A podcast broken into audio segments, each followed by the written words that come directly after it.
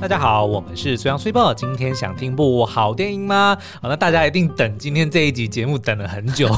因为我们就是要解析宫崎骏老爷子的最新作品《苍鹭与少年》哦。那相信很多人呢看完之后就想说，哎，到底这是什么电影？为什么是我的问题还是他的问题？怎么可能是他的问题呢？他是宫崎骏的，那一定就是我的问题。就开始但是真的吗？对对真的是我的问题吗？我看隔壁那个人他也看不懂啊，对不对？我上网查，大家也都说看不懂啊。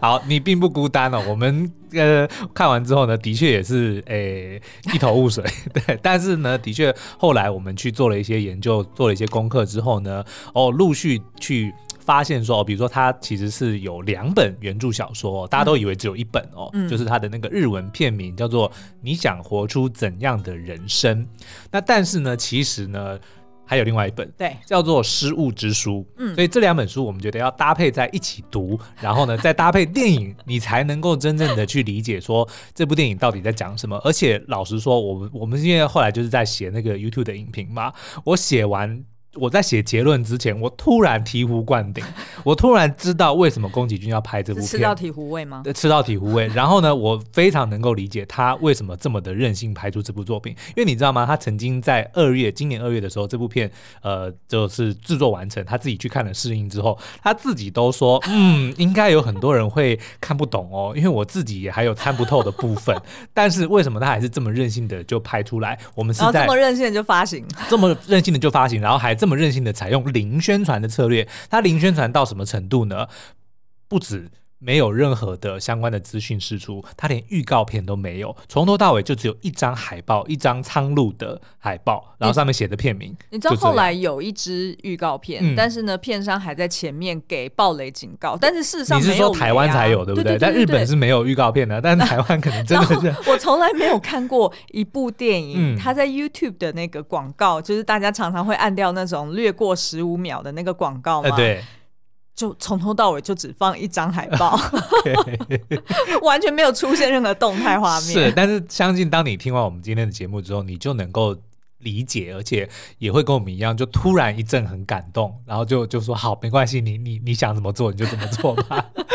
我们非常能够认同，我们敬重你，我们敬重你。好，那我们先来讲一下这个《苍鹭与少年》，它基本的剧情在讲什么？好了，嗯、但是同样的，因为如果你就是诶觉得老爷子的这个零宣传策略是你很赞赏的，嗯、然后你也喜欢说哦进戏院之前要完全不带任何的期待，就如同我们一样。呃、对，那我们建议你还是赶快先去看电影，看完之后再来听啦，因为我们毕竟还是会讨论到一些剧情。但你知道什么吗？嗯、如果时间能倒转，对，再重来一遍。我会想要先看这两本书。然后以及重新回味一次《大智若愚》哦，然后我再来看这部片，我会觉得我的就是在戏院里面的体验会更好很多吗？更更有浓浓的醍醐味。OK，我觉得这样更好。好，那刚刚 Super 讲到的《大智若愚》呢，叫做《Big Fish》，其实是二零零三年的一部好莱坞的电影哦。这部作品呢，是我人生中非常爱的一部爱片啊。嗯、那但是我们是在写完结论之后，才突然联想到这部作品，然后才明明白到，其实老爷子想要做的就是电影里面就是男主角最后的结局 基本上是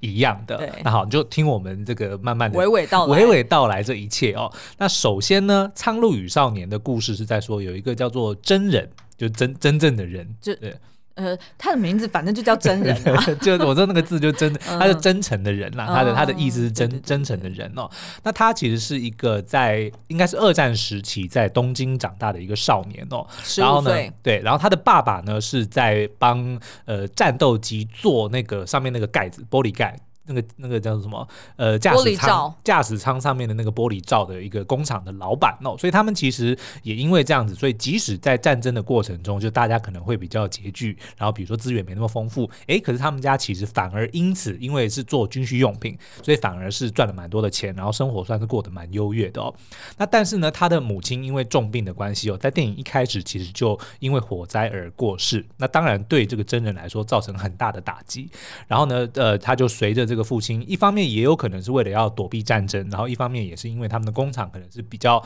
靠近乡下的地方，所以他就跟着父亲搬到了乡下，去到了他妈妈娘家祖传的一栋大宅里面。嗯，那但是呢，他却蛮意外的发现说，诶，来迎接他们的竟然是他妈妈的妹妹。长得跟他妈妈很像的一个女孩子，叫做夏子。那这个呢，呃，他妈妈的妹妹呢，就是要嫁给他的爸爸，成为他的继母，而且已经怀了他的弟弟，就是有一个小孩正准备要出生哦。所以这一些一连串呢，其实对真人来说算是一个不小的打击啦，就是面对了丧母之痛。但是呢，诶，爸爸很快的又结了新欢，然后这个新欢还长得跟妈妈这么的像，然后即将又有一个弟弟要。诞生到这个世界上，所以的确对他这个正在成长的这个小小心灵来说是有蛮大的打击的哦。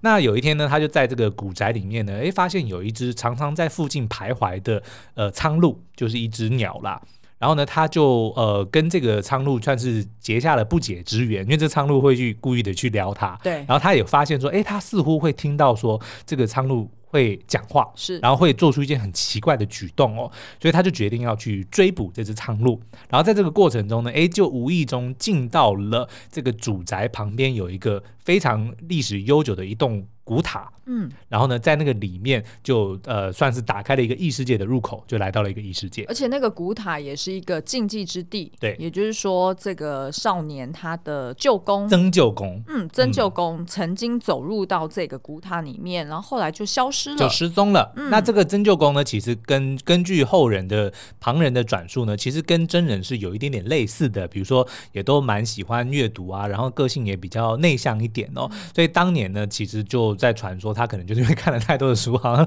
我记得他的确有这样讲说，看太多书脑袋坏掉，然后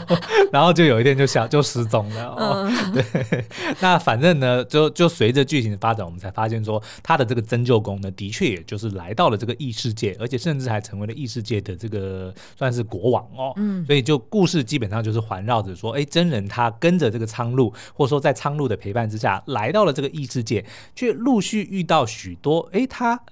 蛮熟悉的人，比如说他在遇到了一个海女，就是在一个捕鱼的一个一个女孩子哦。但这个这个女生呢，诶，其实跟他在真实世界里面的时候，照顾他的众多的仆人中，老仆人中的一个叫做雾子的阿嬷，长得很像，但是呢，就是年轻版的。然后他还遇到了一个女孩子，会操控火焰的一个像魔女一样的，诶，结果有一个就跟他妈妈很像。然后甚至后来还直接揭露说，没错，那个就是他年轻的时候的妈妈，的年轻的时候，嗯，年轻的版本，少少女时期的妈妈。哎，对对对。然后呢，他的这个继母，也就是他妈妈的妹妹夏子阿姨，也失踪了，来到了这个异世界。所以基本上这个故事就是在讲说，他是怎么样在这些人的陪伴之下，陆续的去揭开异世界背后的秘密，然后从中去呃领领略人生的道理。基本上就是。他想要活出怎样的人生的这个过程啦，嗯，嗯，嗯，那我们觉得呢，其实这个这部电影，如果你单纯用就是在观影时候的这个剧情去理解的话，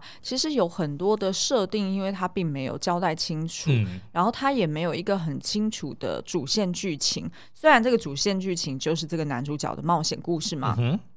但你还是觉得说，好像很多的呃事件，它就是一个一个独立的一个分段的事件，对，很片段式的呈现。对，所以你就很难把它串在一起说，嗯、OK。所以现在是要表达什么？就是这个国王他是什么寓意？这个后母他又是什么意思？哇啦哇啦，然后哇啦又是干嘛？对，然后你就会有一点好像。嗯，在里面迷失了，嗯，然后就有一点难以去呃遵循他的一个故事推进的方式。对，那整个电影看完，你也会觉得听着这个米津玄师的这一这这一首《地球仪》，对，嗯、然后因为很感伤嘛，对，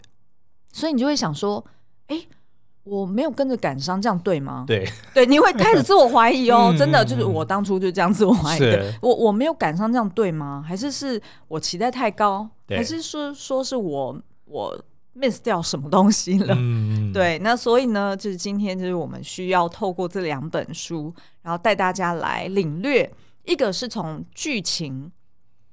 设定，然后来理解说，哎，为什么他是老爷子是这样改编？嗯，然后另一方面呢，是透过精神，对，也就是说，呃，大家常常听到这个日本片名，它就叫做“你想活出怎样的人生”，但是在非日本的地区都是叫做《苍鹭与少年》。嗯，那为什么是这样？对，那为什么是这样？我们待会就会来解析哦。那是不是苏央就先介绍一下这个《失物之书》到底是在讲什么？嗯、然后跟这部电影有哪些呃类似的地方？《失物之书》基本上就是讲苍鹭与少年的故事。好了，你说剧情非常像，有一点像。我跟跟大家讲一讲，他是二零零六年的时候呢，一个英国作家约翰康诺利，他在二零零六年的时候出版的一本算是童书哦。那他的故事呢，就在讲说有一个叫做大卫的十二岁少年哦，他就是也是一样在二战时期长大的哦。他那个时候十二岁，然后妈妈呢就是病故，再加上母亲再娶。有没有很熟悉？有。然后呢，这个呃继母呢也怀孕了，不是母亲再娶，是父亲再娶。父亲再娶，对，父亲再娶。然后呢，这个继母也即将要生出他的这个同父异母的弟弟哦。对。所以这些东西呢，都让这个大卫感到呃。有点焦虑，然后也有一点点打击哦，嗯、因为他有点担心说，哦，父亲是不是这么快就忘记母亲？是，然后这个弟弟是不是会取代自己等等的、哦，就让他感到有一点精神上的压力，所以他就开始会出现一些类似幻觉的的的状况，比如说他会听，嘿，嗯，而且也因为当时候的确也是战争时期嘛，啊，对对对对，对，所以也是有那种生死生死交迫的感觉、嗯，然后再加上呢，因为他妈妈从小就是陪他读很多的书，然后他自己本身也很爱。读一些童话故事哦，所以他就时常会在这个幻想与现实之间去呃神游。嗯、那他就发现说，哎，当他面临到人生的这些压力的时候，他会开始听到，比如说书本们会跟他讲话，嗯，然后或者说会自言自语，然后书本们就会呃根据自己的内容会去做出一些蛮奇特的举动，比如说如果是在讲煤炭的相关的这个书，他就会咳嗽、喷出烟雾 等等的。然后比如说一些是讲什么历史的书啊，他可能就会因为自己的这个呃知识已经 outdated，就是以前比如说地球是平的这件事被证实错误，然后他就觉得被就觉得被孤僻，然后就躲在角落，就等等就很拟人化的的情况出现啦。那但是呢，因为他的这个病况到后面其实蛮严重的，会发现发生癫痫跟直接的就是昏迷哦，然后甚至还会让他咬出满嘴都是血的一。些蛮蛮严重的状况，所以就让他的这个爸爸把他带去看一个心理医生。但是心理医生呢，基本上也是并没有呃，大卫自己本身认为没有被帮助到，然后只是告诉他一些很。明显很 obvious 的是哦，你的母亲的死对你造成很多压力，而、哦、这不是废话吗？这还用你说吗？等等的，然后就在众多的这些意象之间呢，他就发现说，哎，有一个会化身成为喜鹊的驼背老人哦，开始出现在他的身边。哦，是喜鹊，呃，是喜鹊，嗯、但是他只有化身过喜鹊一次而已，哦、就后面就没有再变成鸟了啦。哦、但是很明显的，这个就是我们苍鹭的的原型就是这样来的。那他有一天呢，就是呃，在他。大宅的这个后院里面呢，发现了一个算是入口吧，但他是因为要躲避一台掉到他们家院子的战机，是。德国战机，然后就钻进去那个洞里面，然后就哎就来到了一个异世界哦，在那边呢，他就遇见了一些呃，比如说童话里面才会出现的人呐，然后呢，发现哎这些童话好像很熟悉，但是又有一点不太一样，比如说呢，我们大家都知道小红帽跟大野狼的故事嘛，对不对？但是呢，这里面呢，小红帽不止爱上了大野狼，他还跟他嗯嗯，然后呢，生下了一堆狼人，然后这些狼。人呢，就变成了我们电影里面《苍鹭与少年》里面看到的那些鹦鹉，就是人形化的、oh. 的那些鹦鹉，其实在原著小说里面就是人形化的狼。Oh. 然后他们也的确想要取代。现任的国王，然后想要统治这个这个异世界，哦、对，所以就是比如说我看到小红帽，然后看到有白雪公主与七个小矮人，但是呢，哎，白雪公主呢不是我们一般想象中那么可爱、那么可怜，然后这么的娇贵温柔，不是哦，她是一个化着大浓妆的惯老板，哦、然后呢，其实是是那个小矮人们，对小矮人们先把它毒。毒婚，然后、哦、然后就被法院判定说，你们不能再这样下去，你们要乖乖的听白雪公主的话，哦、然后反而被白雪公主给压榨，等等诸如此类的这些变形的的童话故事哦。然后呢，也是在这个过程中，慢慢的让我们的这个大卫男主角，慢慢的从。男孩子，然后蜕变成为大人，嗯，然后也是在这个过程中，他慢慢能够接受说，哦，母亲是真的过世的这个事实哦，嗯、所以最后呢，他就呃回到了这个现实的世界，然后过继续过他的人生。OK，、那这一些我们刚刚讲变形的童话故事呢，其实你在电影里面呢，你会看到是以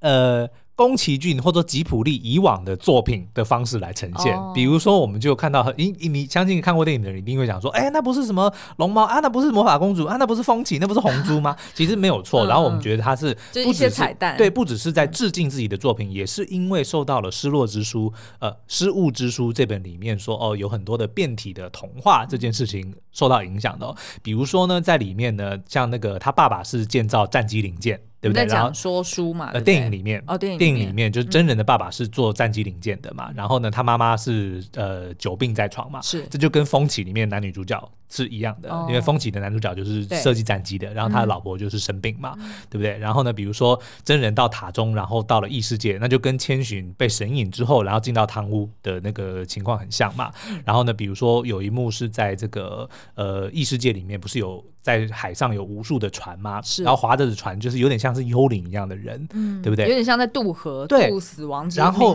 对对对，有点像。然后那个那个船是无数的船，这其实让我想到了《红猪》里面有一幕，就是当红猪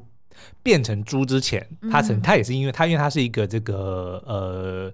就战战争时期的飞行员嘛，对，然后在一次的这个任务过程中，他的伙伴全部死掉了，所以他应该本来也已经是在生死交生死交迫，然后就是弥留之间，他看到了天上就是有一排的飞机，全部都是亡灵，就是死掉的战争的人，全部都飞上去，各国的飞机都在上面，然后那一幕好震撼，那一幕很震撼，然后他就看着他的战友，他的伙伴就这样子。飞上天堂也不算天堂，反正就是就是飞到那个上面去，然后但他却慢慢的沉下，他就回到了现实世界，从此变成了猪。就是那一幕，其实就让我想起了红猪，因为他们其实都是在战争时期发生的的故事哦。然后后来当然还有很可爱的那个哇啦哇啦，对，其实也跟魔法公主里面的那个树精灵也很像。就是说，其实我们会发现说，哦，有很多宫崎骏的作品的这些呃，不管是剧情或者说角色设定，或者是他背后所呃代表的意义等等，都。在呃，《苍鹭与少年》里面用这样子片段的方式出现，嗯，所以它彼此之间你很难是说哦，这两者之间到底有什么关联，对，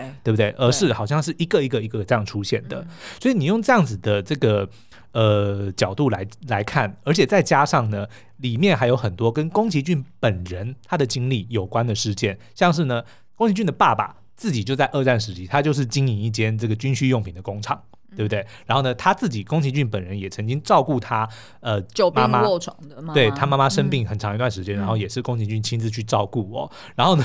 宫崎吾朗就是他的儿子。嗯拒绝接班吉卜力，所以才让他们现在就吉卜力后来就卖掉了嘛，对，对不对？然后呢，这个苍鹭的原型就是铃木敏夫，也就是非常知名的吉卜力的实职的管理者，就是用那种很黑花的这个话术去欺骗。欺骗 欺骗这个就是我们老爷子出来，就是在在做一个作作品这样子。反正呢，他就是这个苍鹭的原型哦。他就曾经很多次被抓包，说他不管是在公开还是在私下去批评宫崎骏。那这个其实在这个呃电影里面，我们也看到苍鹭苍鹭其实有多次的批评，不管是国王也好，还是批评这个少年，嗯、因为少年其实就是宫崎骏嘛。这个待会我们会讲哦。嗯、但是好，我记得好像有一有一有一次那个苍鹭就讲说。哪里来这么难搞的屁孩？对，对不对？其实这个都是铃木敏夫的心声，他真的觉得宫崎骏很难搞。对，对，就这些东西，其实我们就发现说，哦，原来他结合了很多宫崎骏自己本人的一些真实的经历，还有他所创作的作品的一些人物或者是一些情境，糅合起来，再加上用这个《失落之书》《失物之书》的这个架构，嗯，所呈现出来的一个故事，嗯。嗯哎、欸，其实我觉得乍看的时候呢，会误以为说老爷子是不是变不出新把戏，嗯，然后就会一直拿以前的这些元素放进来，对。然后后来才发现说，就是我在看，哎、欸，你这你这边还要再补充说明那个就这本书吗？还是就轮到我了？好，先换你好了，你就、啊、你要讲另外一本书，对，对因为我要我接过来的原因就是说，可是呢，当我在看完你想活出怎样的人生之后，我就觉得说。啊，就是你不能这样想老爷子，嗯，因为老爷子呢，其实是某种程度他想要留下他自己的个人回忆录，嗯，然后他也想要在死之前，对，留下给自己的一封情书。嗯，那通常你把它就是遗书，其实就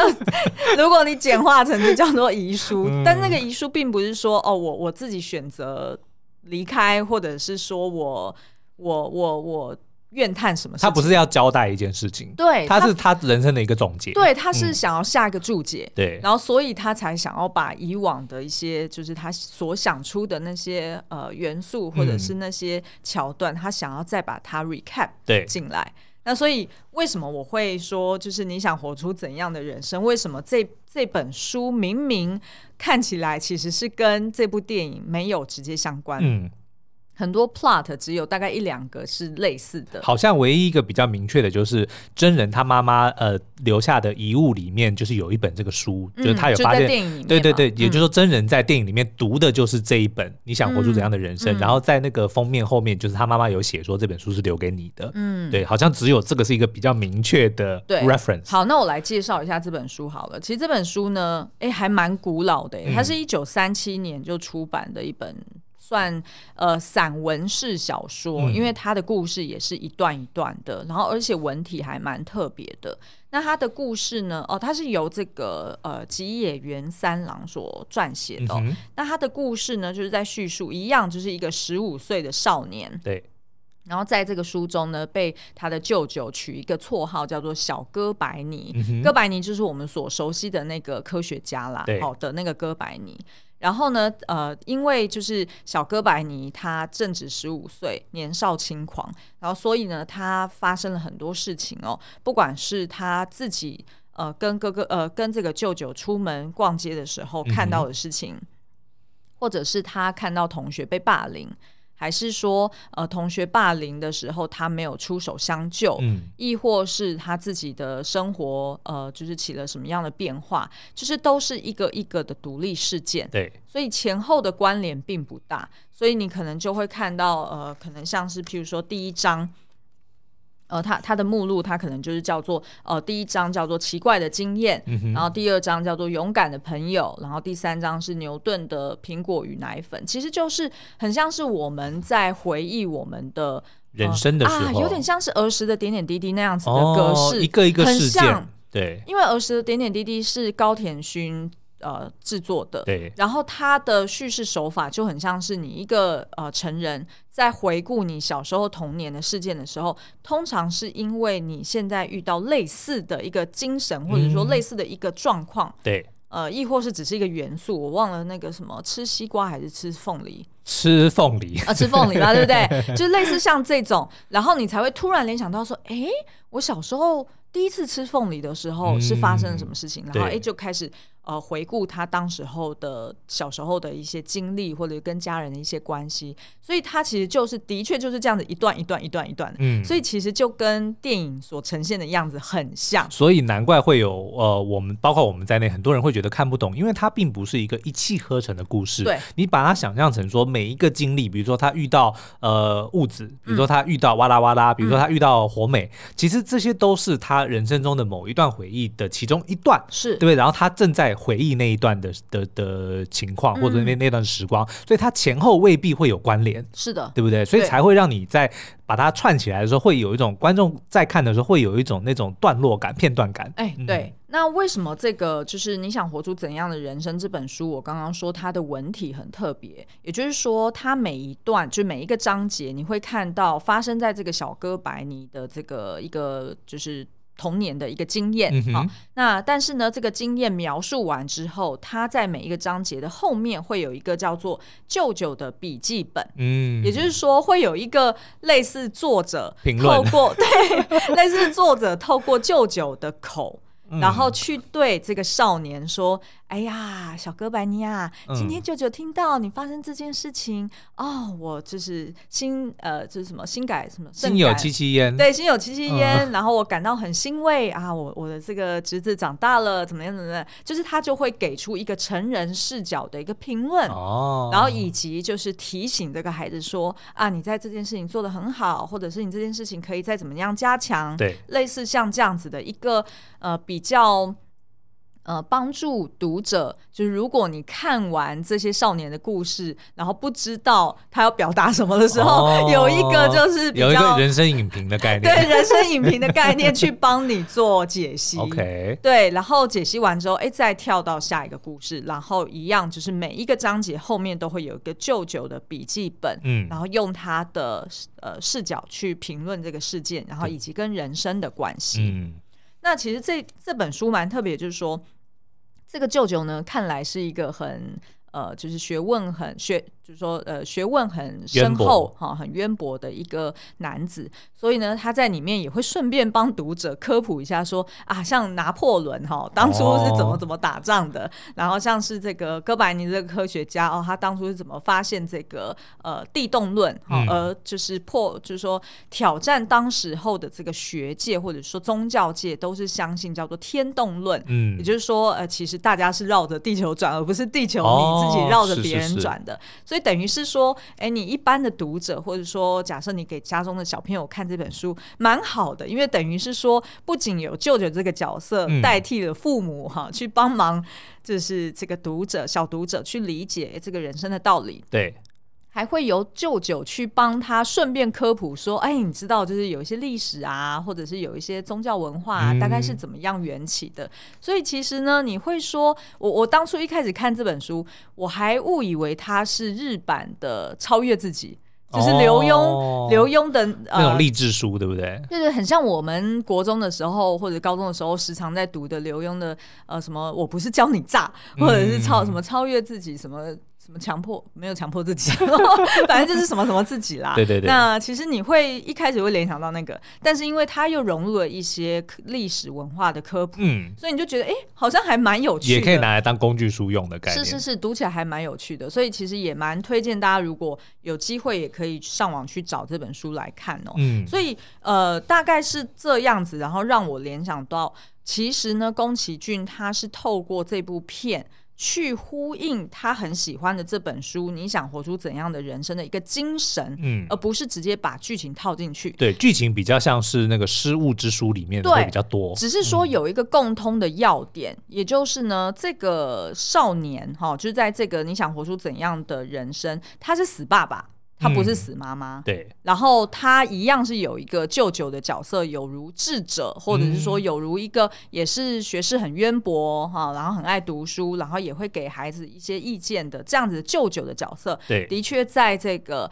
片中是以曾舅公来呈现，嗯、然后但是在呃失物之书里面也是也是有一个舅舅，是舅舅还是舅公？舅是舅公。对，对，对，对，那所以其实就是大概有这样子共通的一个设定啦。哦，但是不是他的。舅公是他继母的舅公，所以跟他本人没有血缘关系了。哦、嗯，好，但没关系，其实就是主角就是这样子的一个少年，就都有一个前辈，就是算是智者的一个 mentor，对一个 mentor，、嗯、然后都有都有所失去哈，要么就是爸爸过世，要么就是妈妈过世。那至于就是这个这本书，它到底是在探讨什么？就是你想活出怎样的人生？其实这这句话你光看你就会觉得啊，它好像就是一般的心理励志。嗯，但事实上呢，它是在里面去探讨说，人之所以为人的价值，嗯，然后以及生而为人应有的态度是什么？那的确里面是有反映蛮多日本文化的那种日本社会的那种特殊的精神，对，也就是。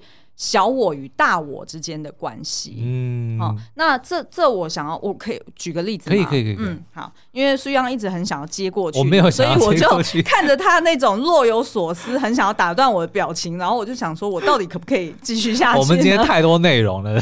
讲不完。对对对，其实其实有太多东西可以讲哦，嗯、就是呃，我先先举这个小哥白尼他呃怎么看这个世界的这个这这个事件，哈、哦，来。描述说他跟电影有什么关系？好了，就是呢，小哥白尼他呃一开始其实并没有这个绰号，嗯，其实是他的舅舅经因为某件事件，然后而开始帮他取这个绰号哦。那为什么会这样子叫他小哥白尼呢？就是某一次啊，就是这个呃男主角他就读一年级。然后他跟舅舅去到银座某家百货的顶楼，嗯，那大家都知道日本的百货，它在早期哦，他其实是在顶楼会做那个摩天轮，就是游乐设施。嗯、对。然后，所以蛮多那种合家欢都会直接带到顶楼去玩的。哦、之前以前那个什么令人讨厌松子的医生，好像也有，哎、嗯，也是有有有，对对对。对对然后，所以呢，他就去到这个顶楼，然后他就呃往下看嘛。那对于小朋友来说呢，他第一次看到说啊，这个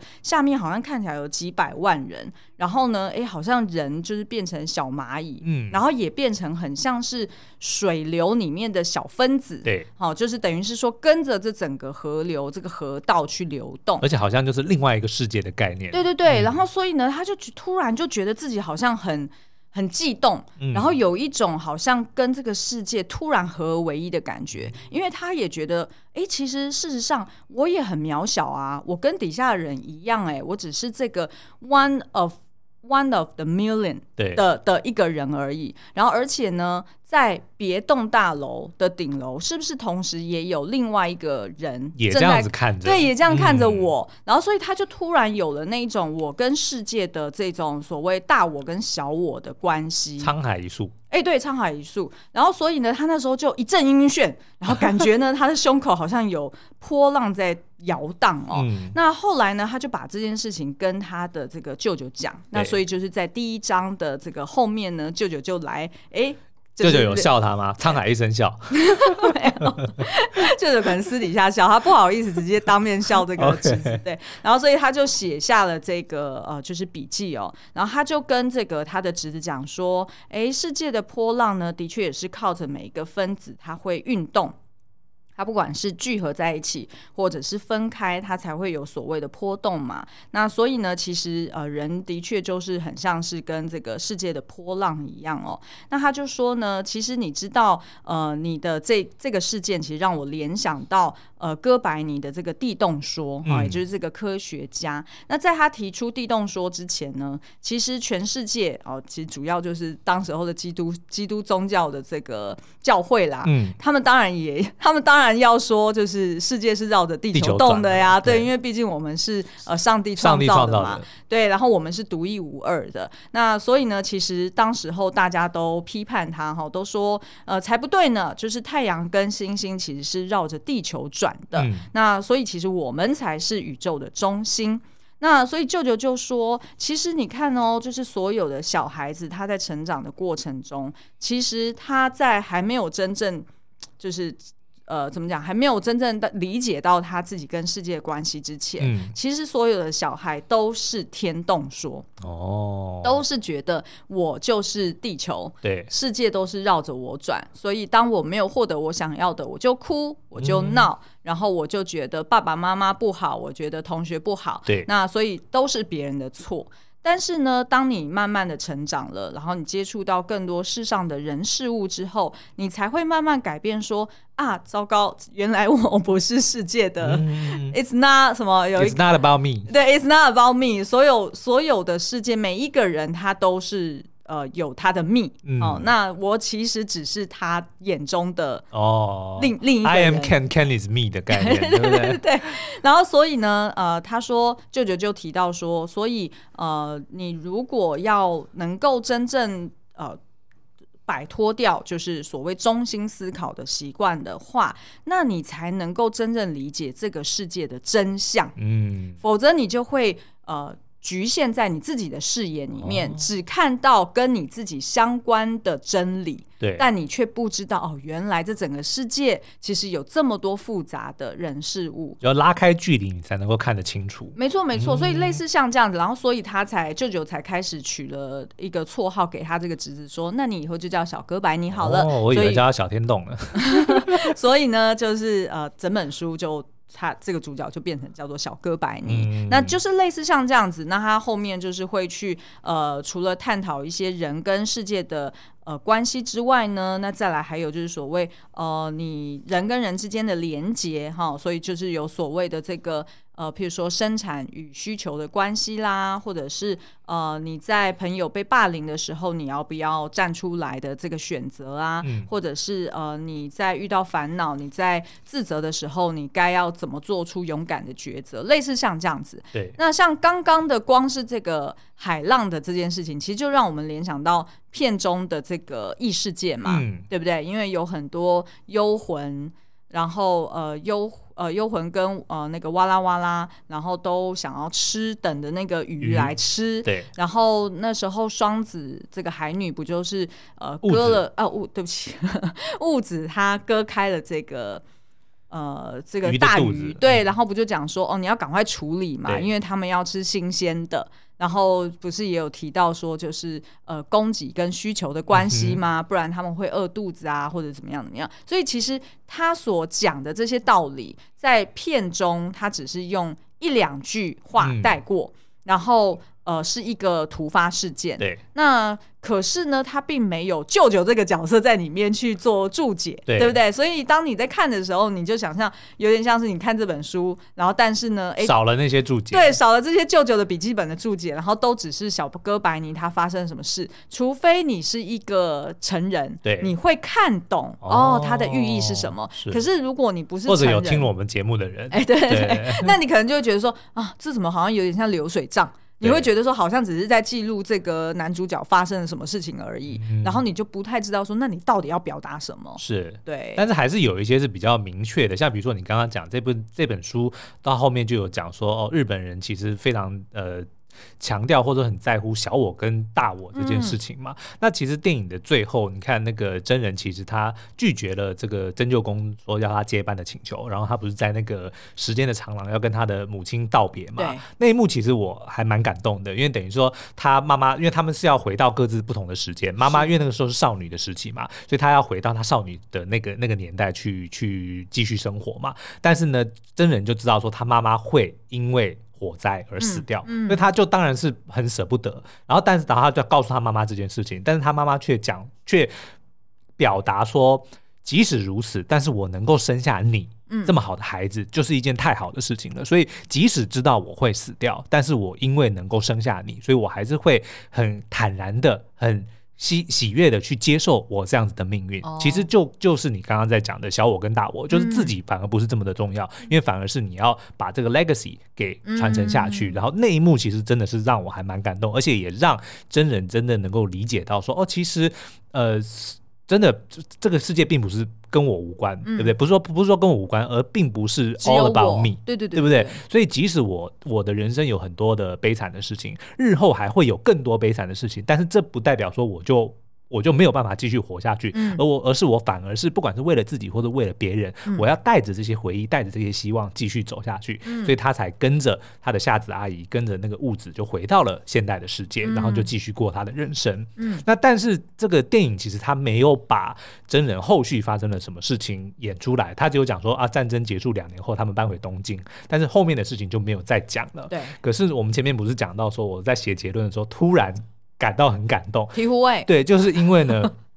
我把它结合了《失物之书》里面的结局，嗯，一样，他也就是回到了这个真实的世界，然后就。就明白说哦，妈妈死亡，但是这个东西其实我我无能为力，然后也不是我的错，所以我还是要继续下去哦。嗯、那他就呃回到了现实世界以后，去过了一个蛮丰富的人生。但是呢，也就如同在书里面，呃，苍鹭的这个角色，嗯、其实后来是变成反派，就是一个驼背的老人嘛。他就有告诉他说，你的人生一定会很悲惨，你会经历很多的失去。哦、他也的确就经历了这些失去，比如说呢，嗯、他的爸爸跟他的继母后来就离婚了。嗯然后结婚离婚之后呢，他爸就病逝了。他自己的妻儿，他的老婆在生小孩的时候难产，嗯、两个就都死掉了。嗯、然后他的弟弟呢，就他的那个同父异母的弟弟也死于战争，哦、他就变成了他继母晚年唯一的亲人，所以反而他跟他继母的关系变得很好，就如同电影里面夏子阿姨后来跟这个真人的关系就变得很好嘛。是是是那当后来呢，这个大卫他自己也很老了，他就回到这个大宅里面哦。嗯、然后有一天晚上，就是应该也是弥留的情况，他就发现说他自己又再度的回到了那个异世界，嗯、然后在那边他恢复年轻。他就不再是老人，他是以前的那个年轻的样子，而且他见到了当年去迎接他的那个守灵人，他才发现说这个守灵人怎么跟他爸爸长得好像，他才察觉到说哦，原来那个人就是他他爸爸的化身。嗯，然后呢，他也在那边跟他过世的这个妻儿重逢哦。嗯，然后书的最后两句话我觉得非常感动，他说呢，一生的时光在此地不过是一瞬间，而人人皆能依梦想打造自己的天堂。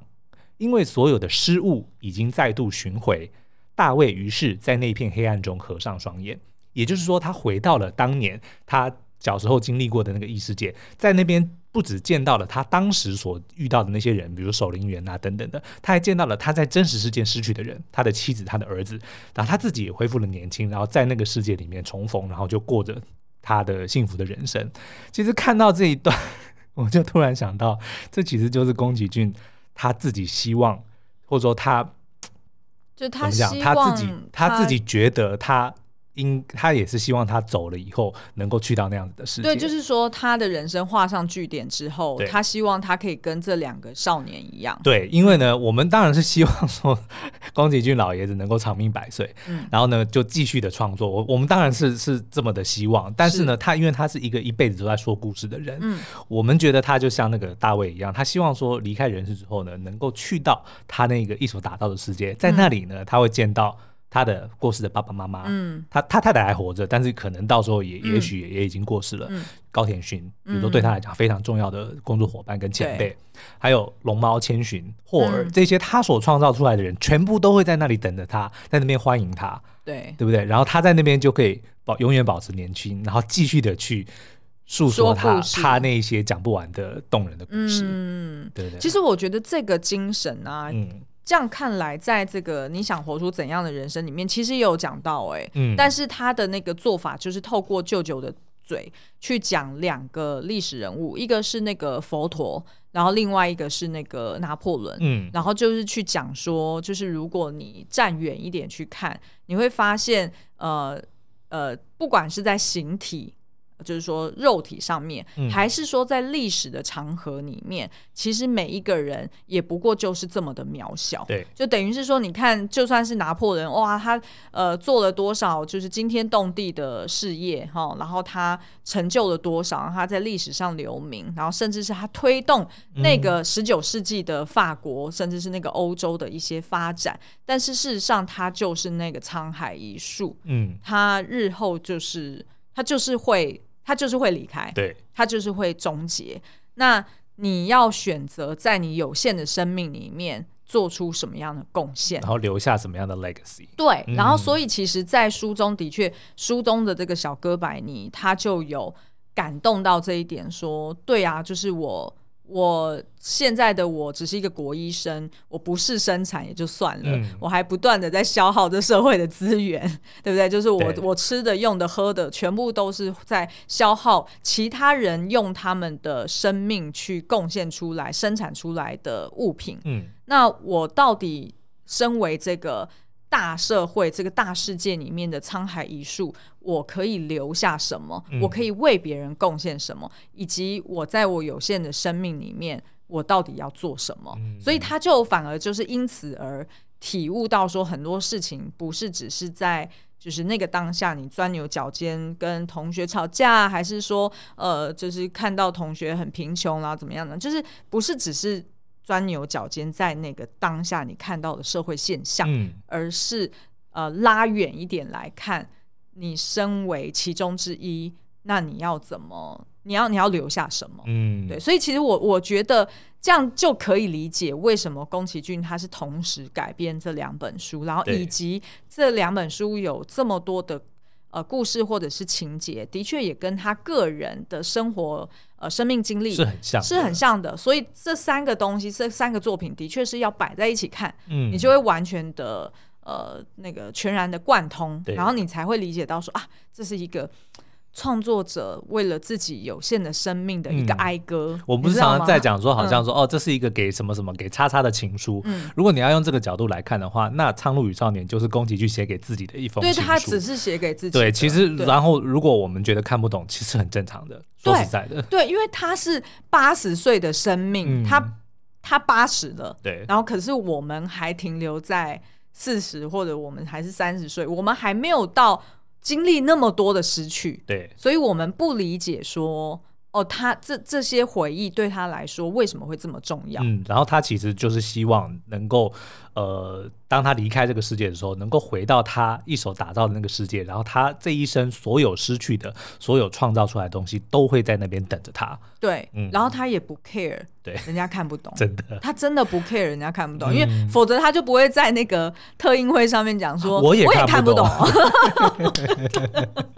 好了，那以上就是我们对于这个《苍鹭与少年》就是初步的一些解析哦。那当然，因为里面还有非常多的这个隐喻，其实是很有趣的，嗯、就是我们在。在读这两本书的时候，然后在看电影的过程中发现的，比如说呢，哎，其实鹈鹕跟鹦鹉都另外有一些意义存在哦。不是鹈鹕味，反正就那只鸟啦。然后呢，呃，甚至是在影射一些，比如说现实世界里面的军阀等等的。然后呢，比如说海洋世界到底是什么啊？嗯、或者说，哎，其实火美，也就是他妈妈年轻的这个原型，其实是一架轰炸机。这个是我后来才发现的。就这些东西，那我们就看，哦、呃，就大家如果想要知道更多的话，那就欢迎就是到 Apple。Podcast 底下五星留言告诉我们，那我们就另外找时间再来跟大家聊喽。再来说一集，嗯嗯，好，今天节目就到这边，下次再见喽，拜拜。拜拜。